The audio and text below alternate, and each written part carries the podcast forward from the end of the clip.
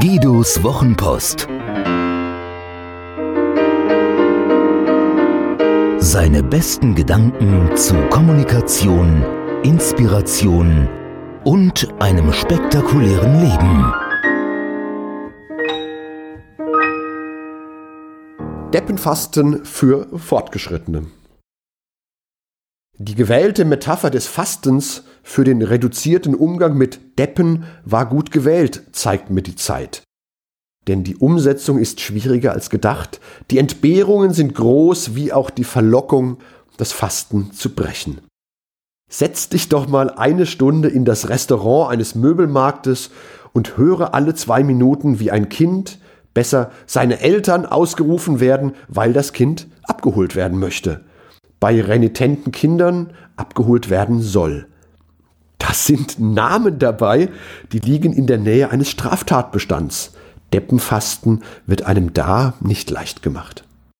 Ich mag ja keine politischen Kampfbegriffe, aber immer samstags wird das Fasten besonders hart. Das Establishment pöbelt dann über die Freitagsdemonstrationen der Schüler Fridays for Future. Das sei nur für Profis, sie sollten lieber in den Klassensaal, um schlauer zu werden, man werde ihnen keine Nachhilfe finanzieren.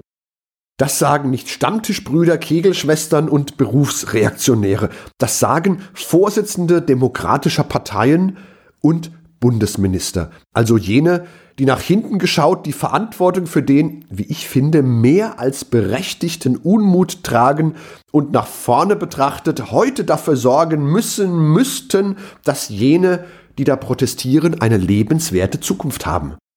Ich finde diese billige Schmierenpolemik gegen die Schülerdemos zunehmend unerträglich.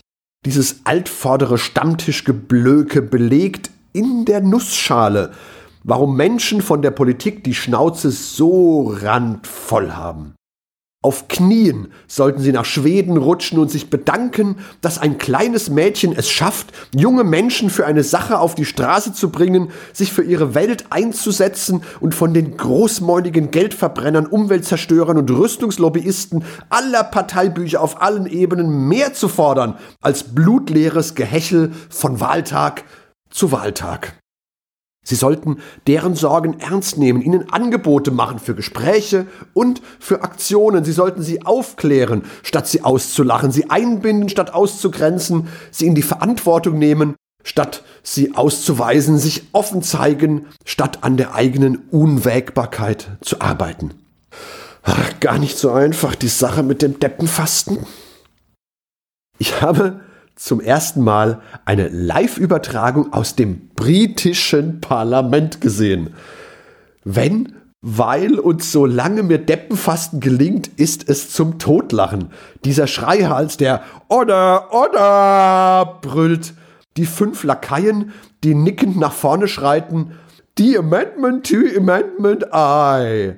Der Wechselgesang von Männern, die, wenigstens ein Trost, sehr gut sitzende Anzüge tragen. Pure Comedy, Monty Python, so meine Erkenntnis der Übertragungen, war keine Comedy-Truppe, sondern eine Dokumentarfilmabteilung der BBC, die es nicht auf die Hauptsendeplätze geschafft hat. Und dann noch, es war eine deppenreiche Woche, die Sache mit dem Personal. Ich weiß, dass viele Unternehmen Personal suchen, Handwerker, IT-Spezialisten, niedere Dienstgrade. Doch meine persönliche Erfahrung, die aufs Ganze zu übertragen ein Privileg des Kolumnisten ist, legt nahe, dass wir hierzulande keinen Fachkräftemangel haben, sondern dass es den Fachkräften an allem Möglichen mangelt. Allem voran Zuverlässigkeit, dann in der Reihenfolge leicht absteigender Bedeutung Verantwortlichkeit und Menschenverstand. Tief durchatmen, nochmal von vorne.